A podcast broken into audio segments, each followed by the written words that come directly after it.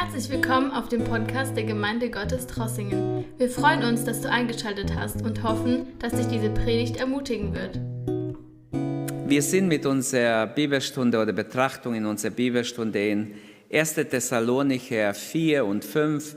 Wir haben zweimal über die Entrückung gesprochen und ich möchte kurz zusammenfassen, was wir bisher geredet haben. Ich habe ein kleines PowerPoint, das ist besser, wenn ihr es seht. Die, die da waren, werden erinnert. Vielleicht könnt ihr es einschalten kurz. Ich brauche diese Ding da, diese Leinwand, wenn es geht. Achso, da ist es ja schon. Okay, wir haben damit angefangen, wir haben ähm, über die Entrückung der Gemeinde gesprochen und wir haben gesehen, es gibt sehr viele Fragen zur Entrückung und es ist ganz wichtig, dass wir manches besprechen. Ich denke, wenn wir schon bei diesem Text sind, dass es auch richtig ist, wenn wir ein äh, bisschen ausführlicher über die Entrückung sprechen. Und ich habe versucht, zuerst vor, vor drei Wochen oder vor zwei Wochen habe ich zuerst äh, über drei Fragen gesprochen. Was versteht man unter Entrückung? Wir haben gesehen, die Wegnahme der Gemeinde, die plötzliche Wegnahme. Was ist der Unterschied zwischen Entrückung und Wiederkunft Jesu? Wir haben gesehen, in der einen Stelle steht, dass Jesus nur bis zum Wolken kommt und sonst an viele andere Stellen, dass er zurückkommt auf die Erde. Und diese Vorstellung von der Entrückung ist, oder die Lehre, die wir eigentlich haben, auch als Freikirche, als Pfingstgemeinde, als Gemeinde, dass die Entrückung vor der sichtbaren Wiederkunft Jesu stattfindet. Zuerst werden die Gläubigen weggenommen, die Hochzeitsmahl des Lammes findet statt und dann, wann auch immer genau, wissen wir nicht, wie lang das dauern wird, aber dann kommt Jesus wieder mit seinen Erlösten. Wie geht die Entrückung vor sich, haben wir gesehen im Kapitel 4, 16 und 17. Da waren diese drei Zeichen, die gegeben werden. Ich werde jetzt nicht mehr darauf eingehen. Dann letztes Mal haben wir diese drei Fragen beantwortet. Wann findet die Entrückung statt? Wie ist bei der Entrückung, wer ist dabei? Und kann man sich noch nach der Entrückung für Jesus entscheiden? Und wann findet die Entrückung statt, haben wir versucht, auch anhand von biblischen Aussagen, was vorher passieren muss. Äh, Zeit und Stunde natürlich haben wir nicht versucht zu lösen, das werden wir auch nicht sondern wir haben einfach darüber gesprochen, was wissen wir von der Schrift, vom Neuen Testament, was äh, vorher passieren muss. Und eigentlich haben wir gesehen, die Entrückung kann jederzeit stattfinden. Wenn ich das so in einem Satz sagen darf, wir müssen bereit sein. Leben wir so in der Erwartung, unser Herr kommt. Halleluja. Und heute möchte ich noch einmal, ein drittes Mal, über die Entrückung und dann werde ich gleich im Kapitel 5 die Verse 1 bis 11 nochmals betrachten mit euch. Bevor ich den Text lese, die, die dabei waren, die meisten von euch waren dabei, die Entrückung der Gemeinde, ähm, die große Frage ist, wird es am Anfang, also vor der Trübsal, mittendrin oder am Schluss sein? Und das ist halt nirgends in der Bibel genau gesagt. Es gibt Stellen, die sprechen ganz klar dafür, dass es vor der Entrückung sein wird, äh, vor der Trübsal sein wird. Es gibt Stellen, die könnte man meinen, es ist mitten im Trübsal. Und es gibt Stellen, die sogar Möglichkeit eröffnen, dass es ziemlich am Schluss des, des Trübsalzeites ist. Das wäre echt schrecklich für uns als Gotteskinder. Und deshalb möchte ich noch einmal darauf eingehen. Aber ich möchte ein Beispiel erzählen. Und zwar im Südbras in Südbrasilien verläuft eine berühmte Eisenbahnstrecke von Curitiba. In circa 900 Meter hoch ist die Brücke bis hinunter zu Atlantikhafen Paranuga. Eine Reisegruppe aus Europa war, hat diese, diese Stelle besucht. Sie buchten sich ein ein Ticket für diese Zugstrecke und wollten diese herrliche Panorama anschauen. Und es war so der Zug, das war im Ticket drin, das war, ist ja auch nicht billig, das hält immer wieder an bestimmte Stellen bei schönen Aussichten an und der Lautsprecher geht an und erklärt, für die Leute dürfen aussteigen und schauen und es wird laut erklärt, was sie sehen. Und genau so war die Erwartung, alle sind da gefahren, erste Strecke stehen geblieben. Das Problem war nur, dass ganz starke Nebel war und man nichts gesehen hat. Man hat kaum zehn Meter gesehen. Und trotzdem ging der Lautsprecher, der Zug hielt an. Jedes Mal, genau wie es programmiert war, hielt an. Die Lautsprecher gingen, alle haben geschaut, sie haben nichts gesehen. Aber sie haben versucht vorzustellen, was, was man sehen könnte, wenn es schönes Wetter wäre. Und genauso geht es uns manchmal, habe ich gedacht, wo ich das mal gelesen habe, habe ich gedacht, genauso geht es uns, wenn wir über die Entrückung, über die Endzeit und so äh, aus dem Neuen Testament versuchen, was zu entstehen. Manchmal ist so neblig alles. Oder man, man, man denkt, hey, ich bin im Nebel, ich, ich würde gerne klarer irgendwie Gottes Wort verstehen. So verhält sich manchmal wirklich, wenn ich im Gottes Wort lese. Ähm, aber im Gegensatz zu, den, zu der Stimme des Lautsprechers kann Gottes Wort diese Nebel auch verjagen. Ich möchte sagen, es ist ein Unterschied. Wenn ich das Wort lese, dann bekomme ich mehr Klarheit, als wenn ich nur in diesem Zug wäre und wie blind gucke und ich muss mir vorstellen alles. Es gibt also ganz verschiedene Ansichten. Das solltet ihr versuchen zu behalten. Besonders diese drei, also Fachausdruck ist ähm, in theologische Bücher, wenn ihr liest, dann heißt es immer Prätribunal, Tribun, Tribulationalismus, Entschuldigung, äh, Mittribulationalismus und Post. Also das heißt, es ist vor, mittendrin oder nach der Trübsalzeit. Der Prätribulationismus, also Entrückung vor, dem, vor der Trübsal, dafür haben wir letztes Mal mehrere Stellen angeschaut. Also ähm, da gab es diese Stelle aus Offenbarung 1.4. Ähm, ich habe ein bisschen da auf der untere Teil ein äh, paar Verse, wenn ihr sehen könnt, eingeblendet. Offenbarung 4 bis 19.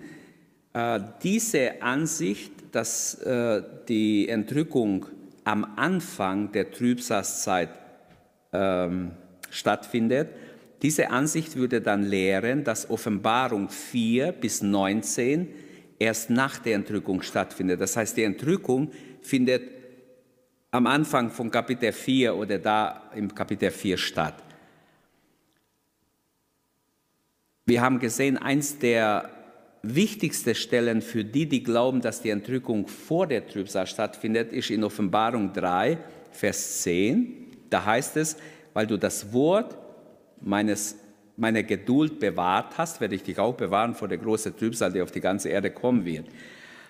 Das Problem ist nur, dass die, die glauben, dass es mitten im Trübsal stattfindet, die sagen, diese Vers können wir genauso gebrauchen, denn was ist schöner, zu sehen, die Treue Gottes, das Durchtragen Gottes mitten im Trübsal.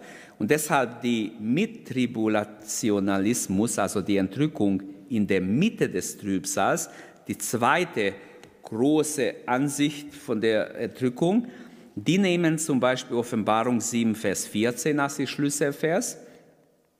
Also das, ähm, nee, da bin ich zu weit. Also das steht noch ganz unten, wenn ihr es lesen könnt, steht da dieser Vers. Ähm, ich lese es aber vor. Da steht, diese sind es, die aus der großen Trübsal gekommen sind und sie haben ihre Gewänder gewaschen und im Blut des Lammes reingemacht. Also auch dieser Vers ist klar, wenn man, wenn man glaubt, es ist mitten im Trübsal, könnte ein guter Beweis sein dafür.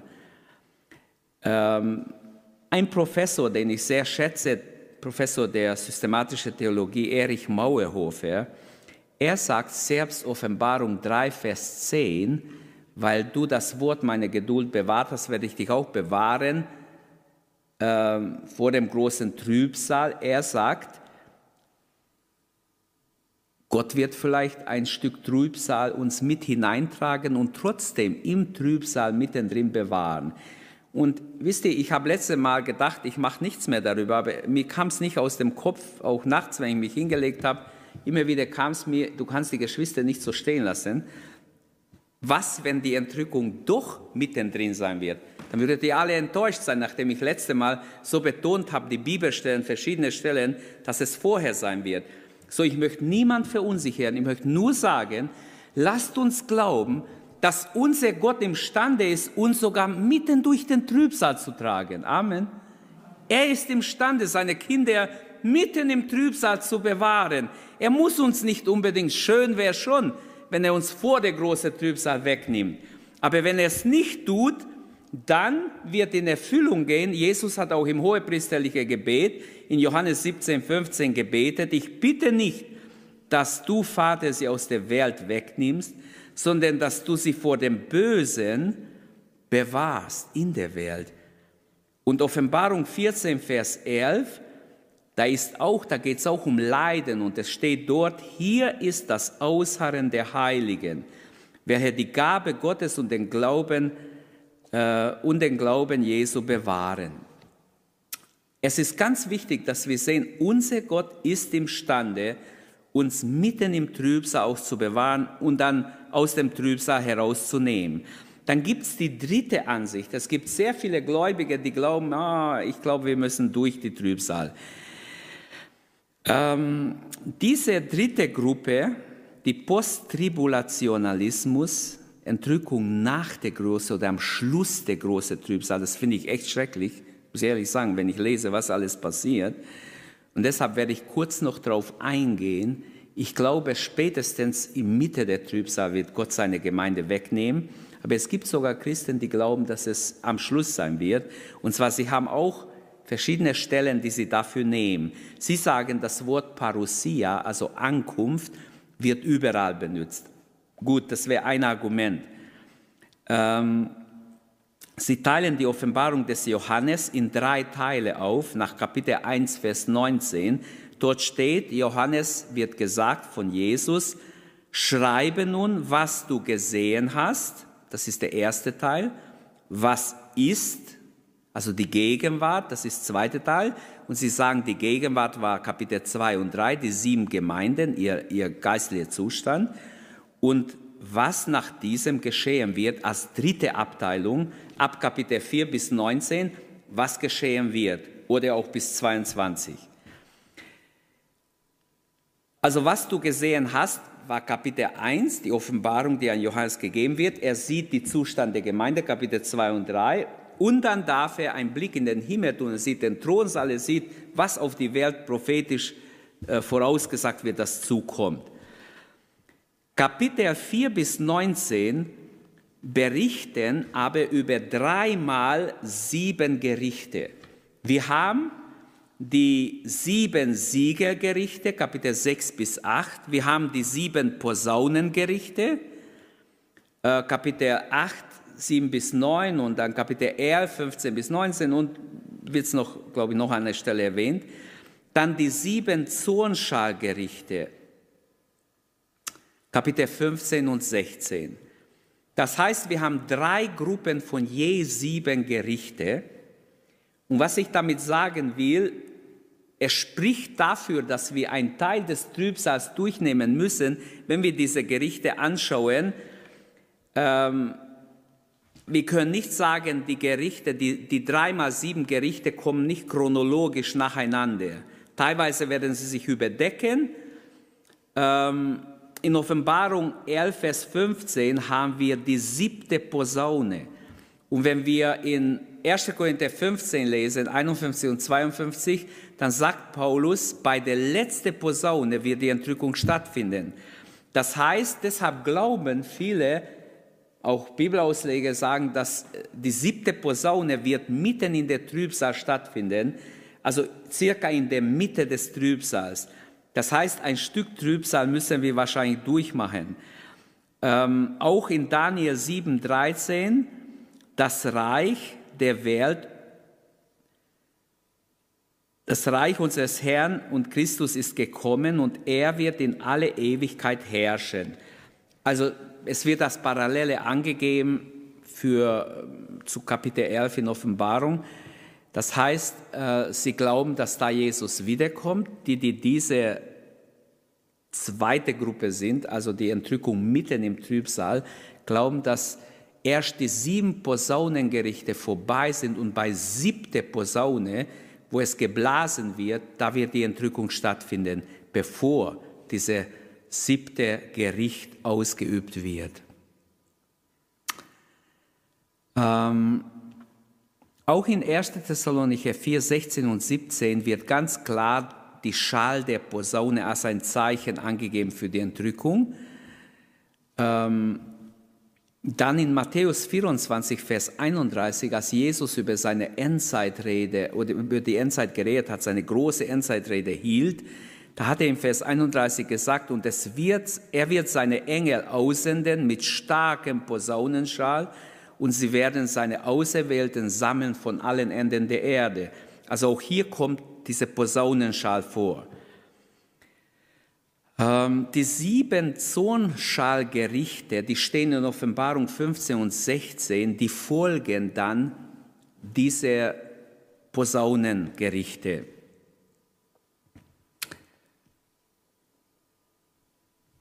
Es ist gut, wenn ihr liest in der Offenbarung, auch wenn ihr nicht gleich alles versteht, wenn ihr trotzdem das Buch mal in aller Ruhe durchliest, auch mit bestimmten Fragen, die ihr vorher habt.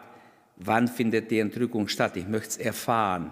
Ich möchte sehen, was sagt mir Gottes Wort.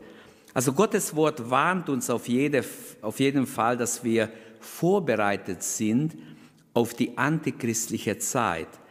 In 2. Thessalonicher wird uns das gesagt, auch in Lukas 21, 8, seht zu, dass euch niemand verführt. Das heißt, ich habe nicht meine Meinung von letztem Mal geändert, aber ich kann einfach sagen, es gibt leider auch Bibelstellen, die könnten für die Mitte des Trübsals sprechen, dass die Gläubige bis zu dreieinhalb Jahre, also wenn die Trübsalzeit sieben Jahre ist, wie es gesagt wird, dass wir dreieinhalb, die erste dreieinhalb ist ja ziemlich leichte, einiges leichter, die zweite dreieinhalb ist brutal hart, die ist richtig dämonisch, teuflisch, aber ähm, es könnte gut sein, dass wir einen Teil durchmachen müssen. Seht zu, dass ihr nicht verführt werdet. Das heißt, die Verführung, die Möglichkeit zur Verführung für Gläubige, es wird ja an Christen gesagt, ist da.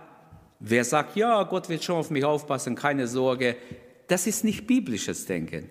Biblisches Denken ist, wachet und betet und seht zu, dass ihr nicht verführt werdet. Und auch in 1. Thessalonicher 5, die lese ich jetzt, werden wir sehen, auch hier werden wir ganz stark, das kommt gleich nach der Passage der Entrückung, werden wir ganz stark, ich sage mal von Paulus ermahnt, dass wir unbedingt wachsam leben. Ich möchte Kapitel 5, 1 bis 11 überschreiben. Und zwar, mein Thema wird jetzt sein, lebe im Zeichen des kommenden Tages. Wenn du im Zeichen des kommenden Tages, des Kommens Jesu meine ich natürlich, lebst, dann wirst du bereit sein. Da steht, und ich lese 1. Thessalonicher 5, 1 bis 11. Über Zeiten und Fristen aber, liebe Brüder und Schwestern, braucht euch niemand zu belehren. Ihr wisst ja selber genau, dass der Tag des Herrn kommen wird, wie ein Dieb in der Nacht. Wenn die Leute sagen Friede und Sicherheit, dann wird das Verderben plötzlich über sie kommen, wie die Wehen über die Schwangere, und es wird kein Entrinnen geben. Ihr aber, liebe Brüder und Schwestern, lebt nicht in der Finsternis, so dass euch der Tag überraschen könnte wie ein Dieb. Ihr seid ja alle Söhne und Töchter des Lichts und Söhne und Töchter des Tages. Wir gehören nicht der Nacht der Finsternis. Lasst uns also nicht schlafen wie die übrigen, sondern wachsam und nüchtern sein. Denn, jetzt wird es verbunden, und was jetzt kommt, ist verbunden mit Verse 1 bis 6, denn wer schläft, schläft des Nachts. Wer betrunken ist, ist des Nachts betrunken. Wir aber,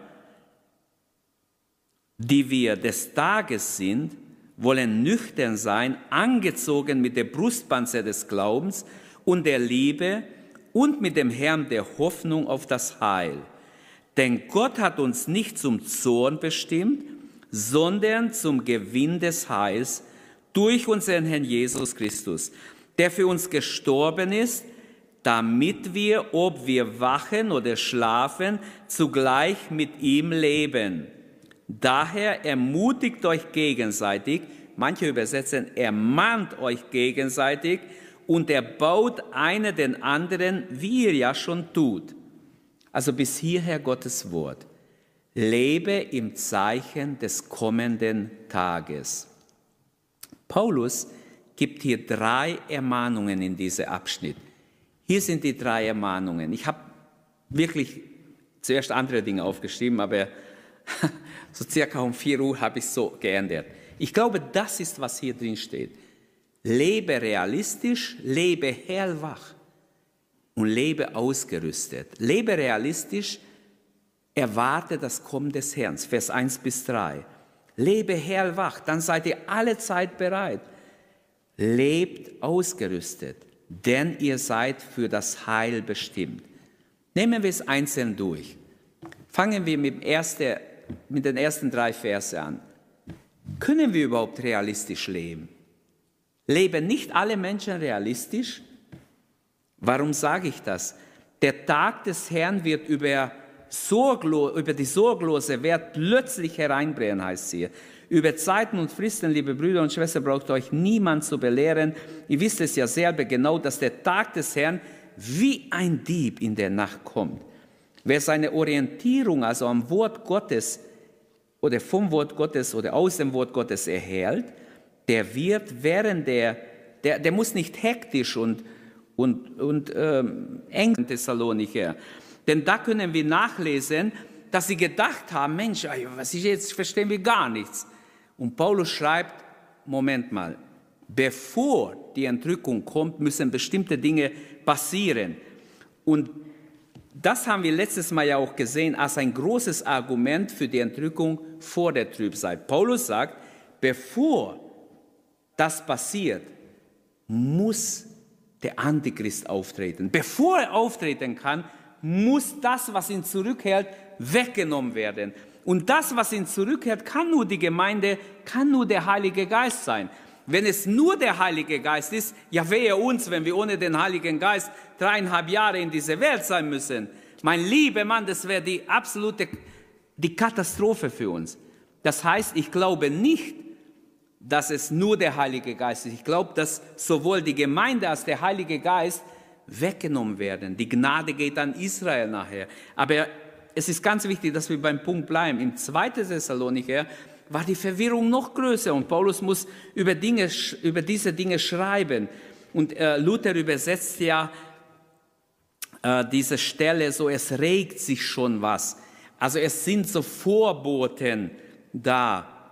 Viele haben gedacht, dass Hitler aufgetreten ist und sein Zeug gemacht hat und Weltkrieg ausgelöst hat und so böse vorging, was er alles gemacht hat. Alle, also viele waren sich 100 Prozent, es ist der Antichrist.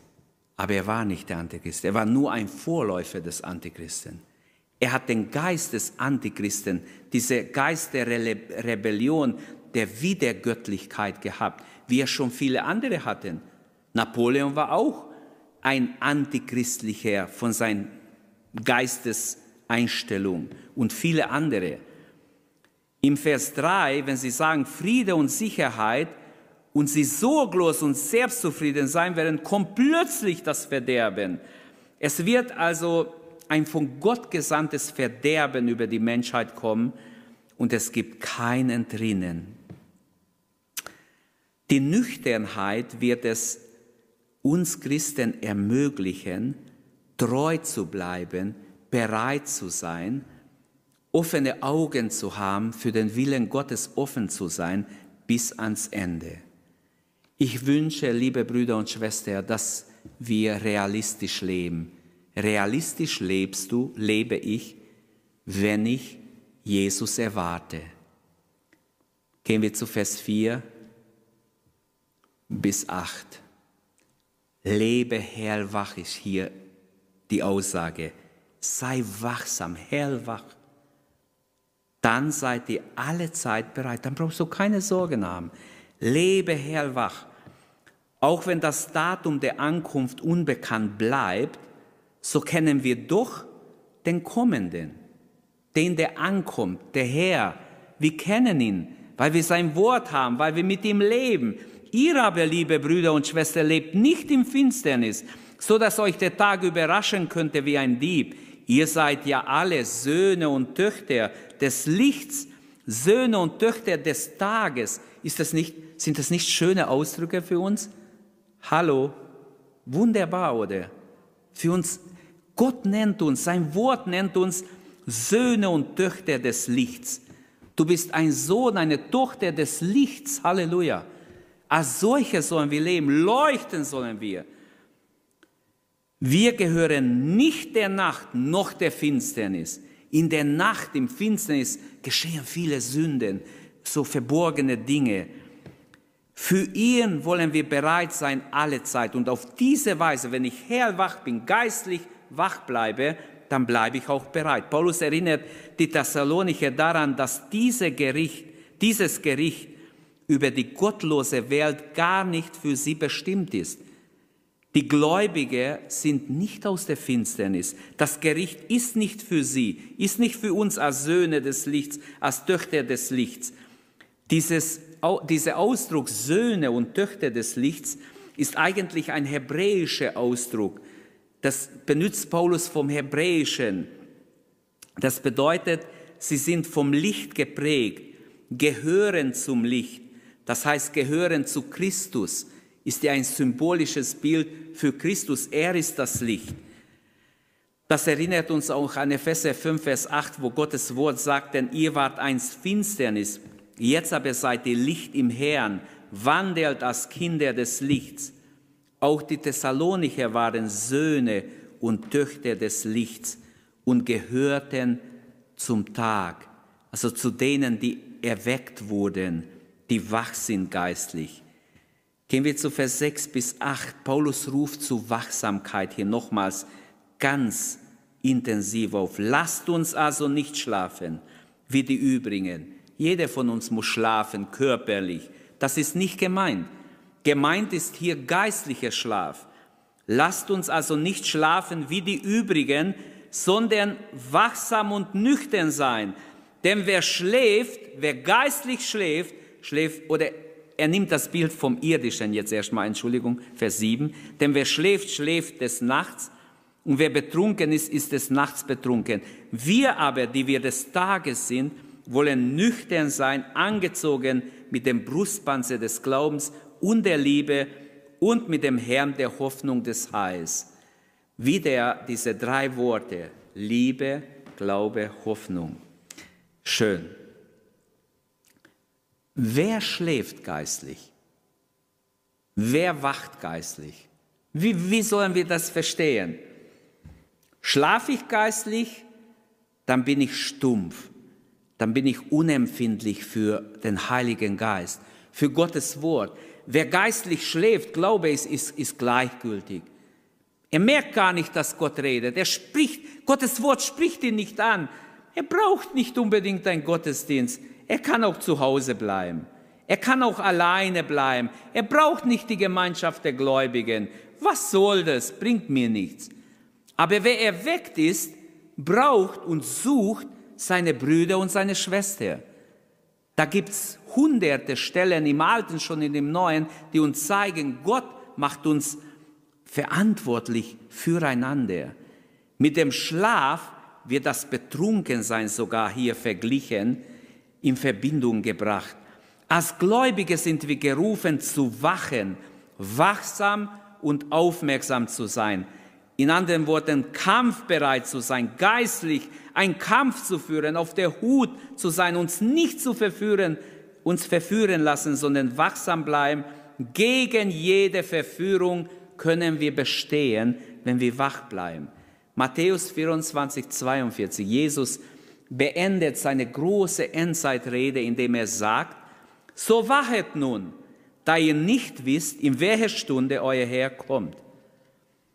Markus 13, 33. Die gleiche Stelle, Markus erzählt es ein bisschen anders, aber ähnlich wie, wie Matthäus.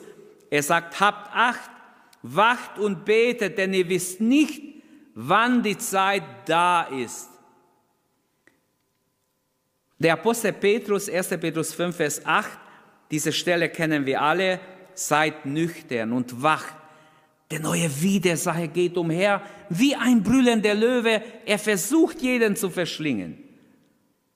Und auch heute gibt es manche Christen, die meinen, wir leben in einer Zeit des Friedens, die Menschen werden immer besser, wir haben Fortschritte, die Welt wird immer besser. Aber die Bibel sagt, die Welt wird immer schlechter. Lasst uns lieber auf Gottes Wort hören. Auch wenn die Menschen uns was anderes sagen wollen. Die, die Bibel sagt, die Ungerechtigkeit nimmt überhand in der Endzeit. Und das können wir sehen. Die Ungerechtigkeit nimmt Tag für Tag überhand. Also wer sich eine schöne Welt vorstellt in dieser Endzeit, der ist nicht auf biblischem Boden in sein Denken, sondern total daneben. Die göttliche, biblische Sicht über Wachsamkeit ist uns klar deutlich in 2. Petrus 3, Vers 3 bis 14. Ich werde nicht alle Verse lesen, ich lese einfach von diesem Abschnitt ein paar Verse. Petrus sagt, wie wir uns verhalten sollen in der Endzeit, wenn wir all diese Dinge sehen und durchmachen. Dabei sollt ihr vor allem das erkennen, dass am Ende der Tage Spötter kommen werden, die nach ihren eigenen Lüstern wandeln und sagen, wo ist die Verheißung seiner Wiederkunft? Und er schreibt noch einiges darüber, aber ich lese dann weiter, die jetzige Himmel aber und die Erde werden durch das Wort aufgespart und für das Feuer bewahrt bis zum Tag des Gerichts und des Verderbens der gottlosen Menschen. Also die Gläubigen sind nicht dabei. Da hat die Entrückung schon stattgefunden wenn diese Dinge geschehen. Denn er schreibt, es wird aber der Tag des Herrn kommen wie ein Dieb in der Nacht, dann werden die Himmel mit Krachen vergehen, die Elemente aber vor Hitze sich auflösen und die Erde und die Werke darauf verbrennen. Ich bin in 1. Petrus 3, in 2. Petrus 3, Entschuldigung. Und hier, dieser ganze Abschnitt beschreibt eigentlich das Vorgehen, wenn der Herr sichtbar wiederkommt. Da nun dies alles aufgelöst wird, wie sehr solltet ihr euch auszeichnen? Durch was? Durch heiligen Wandel und Gottesfurcht. Also zwei wichtige Dinge. Wer wacht, meine, meinem Verständnis nach, so verstehe ich das Neue Testament, wer wacht geistlich, wer wach bleibt, für den ist Heiligung ganz wichtig. Und Gottesfurcht. Gottesfurcht hat sehr stark abgenommen in unserer Welt. Aber Gottesfurcht ist sehr, sehr heilsam für die Menschheit. Wenn die Gottesfurcht abnimmt, wenn man Gott nicht fürchtet und leider, es ist lächerlich, wenn man sieht, die Menschen, wie sie Angst haben, äh, zur Zeit vor der Krankheit und vor Gott haben sie keine Angst.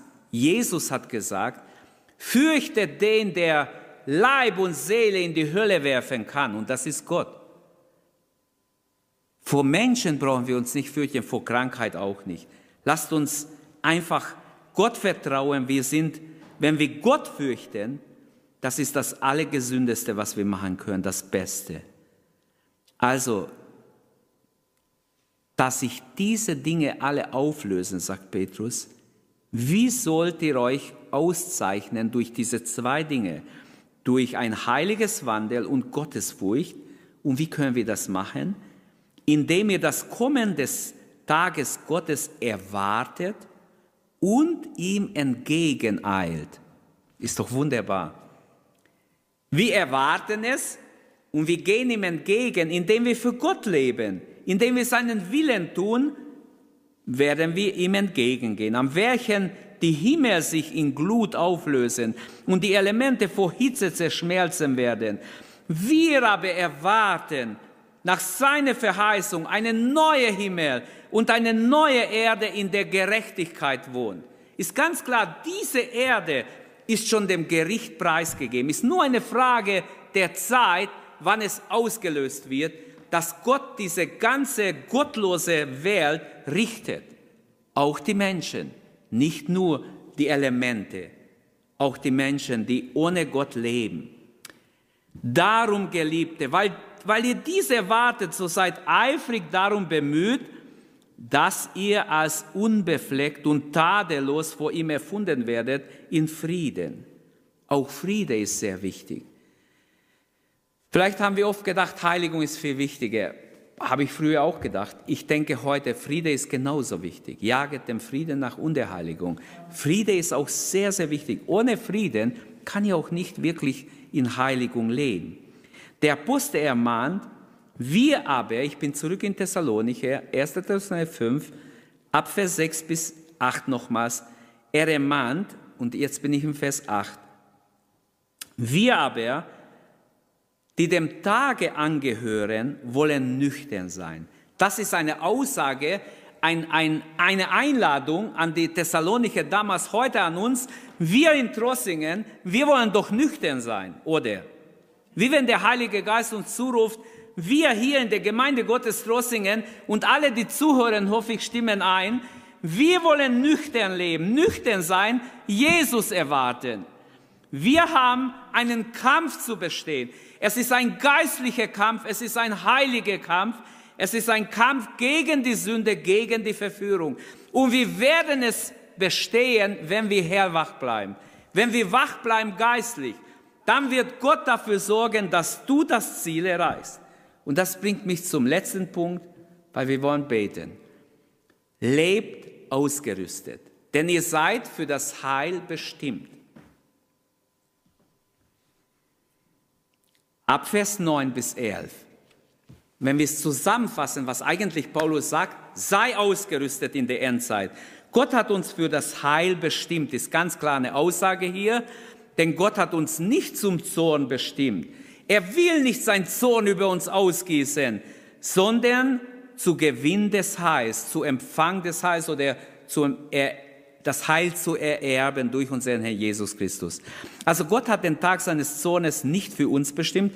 Wunderbar, das ist schon mal eine sehr schöne Aussage hier. Ähm, dann wird gesagt, wir werden erben, aber das lasse ich jetzt aus. Das Fundament unseres Heils, Vers 10, das Fundament unseres Heils wird genannt im Vers 10 als das Opfertod Jesu. Er ist gestorben, damit wir, ob wir wachen oder schlafen, zugleich mit ihm leben. Durch seinen Tod haben wir also Leben empfangen, durch seine Wunden sind wir geheilt, sagt Jesaja. Und was könnten wir hier vieles sagen noch darüber? Wir wissen um dieses Lösegeld, und das soll uns anspornen. Aus Gnaden hat uns Gott errettet. Das soll uns nicht faul machen. Die Gnade erzieht uns für Gott. Also gegenseitige Ermutigung wird dann im Vers 11 noch, lass mich das noch ähm, ein bisschen ausführen. Daher ermutigt euch gegenseitig und erbaut einer den anderen, wie es ja schon tut. Also die Thessaloniker haben es getan. Tun wir es auch? Tun es die Trossinger auch? Tun wir es auch? Ermahnen wir, ermutigen wir, die anderen Geschwister im Herrn, Brüder und Schwestern, das ist die Aufforderung heute Abend. Die Gemeinschaft der Gläubigen ist ein göttlicher Bestandteil, auch in Corona-Zeiten gilt dieser Vers. Der einzelne Christ kann nicht nur für sich sorgen, kann nicht nur an sich denken, sondern ist da für den anderen. Alle sind miteinander auf dem Weg zum Ziel unterwegs. Und wir sind füreinander sogar zuständig. Es geht uns nach Vers 9, das Heil zu gewinnen durch unseren Herrn Jesus. Das Heil, das er uns durch seinen Tod erworben hat. Aber ich verstehe Vers 11 so, Gott beauftragt jeden seiner Kinder. Alle Nachfolger sind beauftragt, einander zu ermutigen, einander zu ermahnen. Beides, das Wort kann mit übersetzt werden ich glaube, Luther mit ermahnen, manche übersetzen es mit ermutigen. Auch ermahnen ist drin. Beides ist möglich, weil wir in solche herausfordernde Zeit leben, wie wir jetzt leben, ist die gegenseitige Ermutigung umso wichtiger. Jede braucht Ermutigung, du auch, ich auch, wir alle. Also wenn alle Christen ihr Stellung einnehmen vor Gott, dann wird es am allerbesten, Geschwister. Glaubt mir, es ist nicht richtig, wenn, wenn man sich zurückzieht, Hauptsache ich schütze mich, ich verberg mich oder ich kann jetzt nicht oder ich was weiß ich. Jeder Christ ist in der Gefahr, durch den Einfluss der Wert schläfrig zu werden, müde zu werden, in diese Trunkenheit zu kommen. Das ist ein gewisser Zustand, dass man gar nicht merkt, was, wie es dem anderen geht, wie es meine Geschwister geht. Deshalb sollen wir als Gläubige, Vers 11, besonders in dieser Zeit beherzigen. Wir sollen uns gegenseitig anspornen, ermahnen, ermutigen, auf dem Weg der Nachfolge weiterhelfen. Wir brauchen eine solche gegenseitige Liebesdienst, wenn ich so sagen darf, was hier im Vers 11 angedeutet wird. Denn der Einzelne wird ohne Ermahnung leicht lau, vielleicht entmutigt, kommt vom Weg ab. Auf der anderen Seite ist die heutige Zeit so, dass Menschen gar nicht ermahnt werden wollen. Boah, man kann ganz schön in ein Wespennest langen, wenn man jemand ermahnt. Es ist unpopulär, jemand zu ermahnen, wenn ich jetzt diese Übersetzung nehme. Ermahnt einander, solange es Tag ist. Es steht mehrmals im Neuen Testament, dass wir einander ermutigen und ermahnen sollen. Auch ermahnen ist drin. Für die, die nur die andere Übersetzung nehmen möchten. Viele Gläubige sind heute so fleischlich und so hochmütig, dass sie keine Ermahnung annehmen, dass sie gleich hochnäsig sind, wenn man was sagt, und einen ablehnen. Sie verbieten sich, dass man sie anspricht auf ihre Sünde vielleicht, auf ihre Müdigkeit oder auf ihr Einschlafen oder auf ihre Trunkenheit, was auch immer, ist egal. Ein geistlich gesinnter Gläubiger, so verstehe ich es, der wird für Ermahnung und Ermutigung eigentlich dankbar sein. Selbst wenn es vielleicht wehtun sollte, trotzdem ist man innerlich dankbar. Selbst wenn es nicht zutrifft. Wenn jemand dir was sagt und du weißt, es trifft gar nicht zu, brauchst du nicht gleich fertig machen den anderen. Vielleicht hat er es gut gemeint. Vielleicht wollte einen Dienst an dir tun. Brauchst du nicht gleich zurück sagen, du bist total daneben, hast keine Ahnung, äh, stimmt überhaupt nicht. Würde ich nicht machen. Vielleicht merkst, es, merkst du es gar nicht, dass vielleicht doch was dran ist. Aber ich weiß, dass dieses Problem vorhanden ist, dass manche keine Ermahnung annehmen. Und trotzdem, ich glaube, ich als Pastor muss Ermahnung annehmen.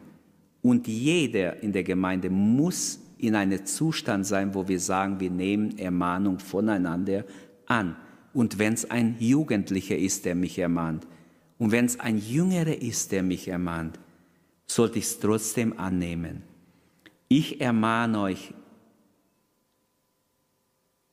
in Hebräer 13, Vers 22 schreibt der Apostel, ich ermahne euch aber, ihr Brüder, nehmt das Wort der Ermahnung an. Jakobus 3, Vers 17. Die Weisheit von oben lässt sich etwas sagen. Das ist nicht Weisheit von oben, der sich nichts sagen lässt. Also Vers 11 ist besonders in Corona-Zeit ganz wichtig. Daher ermutigt euch gegenseitig und erbaut einer den anderen. Und wie gesagt, das Wort ermahnen ist da, ermahnt einander, ist auch drin. Wie können wir das umsetzen? Nehmen wir Ermahnung an, wenn Gott uns ermahnt, wenn wir sein Wort lesen, wenn wir ein ermahnendes Wort oder suchen wir nur schnell die Verheißungen, nur immer ein positives Wort, dürfen wir gar keine Ermahnung annehmen, auch wenn es vielleicht von einem jüngeren oder Neubekehrten, gar nicht so lange Gläubige kommt. Ich schließe, indem ich ermutige, nehmen wir diese drei Ermahnungen des Paulus an, auch das sind Ermahnungen. Die Ermahnung hieß, lebt realistisch in der Erwartung des kommenden Herrn. Die zweite Ermahnung ist, lebt hellwach, denn dann seid ihr alle Zeit bereit. Und die dritte Ermahnung ist, lebt ausgerüstet. Dann seid ihr für das Heil denn ihr seid für das Heil bestimmt. Bis hierher Gottes Wort. Lasst uns aufstehen und beten. Ich wünsche, dass niemand unter uns ist, der nicht Ermahnung annimmt, sondern dass wir sagen, ermahne uns, lieber Herr, jetzt. Und wir wollen dir ähnlich werden. Wir wollen auf dich hören, auf deine Ermahnung hören. Halleluja. Danke, dass du unsere Predigt angehört hast. Wenn dich die Botschaft angesprochen hat, dann teile sie gerne mit deinen Freunden und Bekannten, dass auch sie diese Predigt hören können. Wir wünschen dir Gottes Segen.